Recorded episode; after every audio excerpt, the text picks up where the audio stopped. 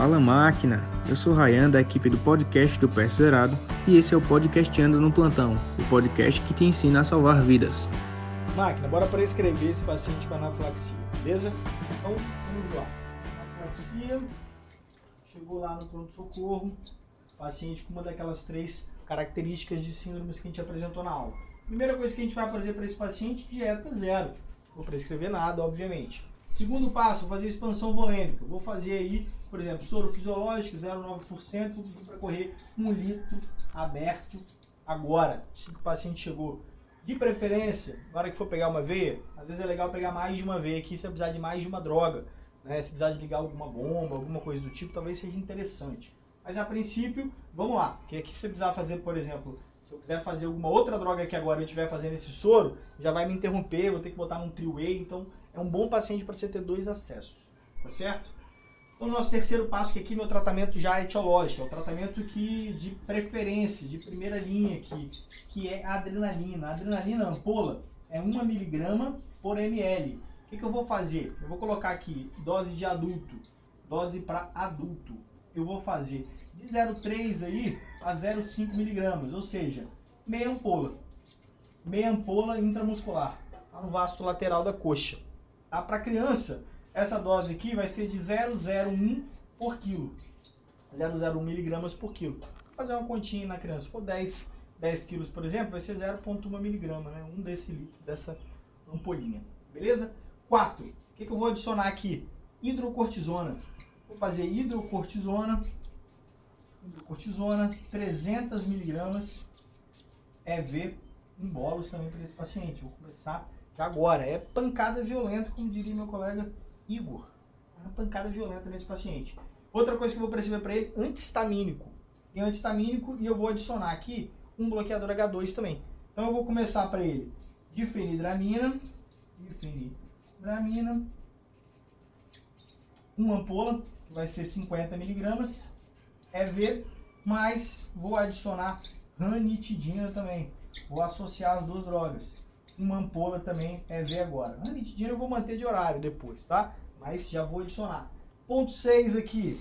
Aqui, assim, não é, não é só para a gente lembrar que é um fundamento importante do paciente com anafilaxia, até falei para vocês na aula, que é esse paciente com certeza precisa de oxigênio, ele precisa de ter oferta de O2 com certeza suplementar, seja por catéter, por máscara. E aqui, classicamente, se o paciente evolui com uma insuficiência respiratória com necessidade de intubação, você tem que intubar esse paciente precocemente, se ele não tiver nível de consciência, não tiver proteção de via aérea, as indicações clássicas de intubação que a gente vai discutir lá no módulo 4 profundamente. Mas vamos lá. Isso aqui, pancada violenta, seu paciente não está melhorando. Ele continua apresentando sinais de de anafilaxia. Eu posso chamar aqui do choque anafilático. O que, que você pode lançar mão aqui de diferente? Por exemplo, você poderia lançar mão num paciente com broncoespasmo, você poderia lançar mão de um beta bloqueador, um beta 2. O beta 2 ele não vai diminuir edema, por isso que a gente usa para todo mundo. Mas o paciente que mantém broncoespasmo, mesmo após adrenalina, você pode lançar mão. Então você pode lançar mão aí do salbutamol, salbutamol, 20 gotas, pode fazer a dose máxima nesse paciente soro fisiológico 0,9%, 3 ml, vai fazer isso em NBZ, nebulização, naquele mesmo esquema né, que o Igor falou para vocês na aula de asma. Você pode fazer é, a cada 15 a 20 minutos. Então, na primeira hora, você está fazendo aí 3 doses de nebulização. Tá.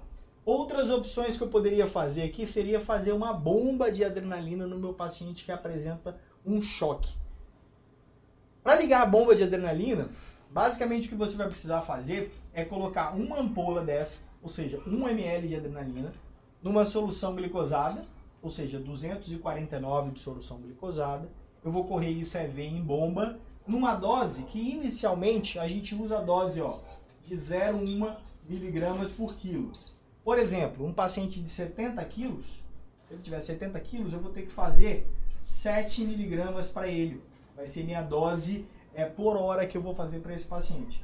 Só para ficar fácil para você, quando você faz essa diluição que eu te falei, é, a cada ml dessa diluição vão ter 4 microgramas.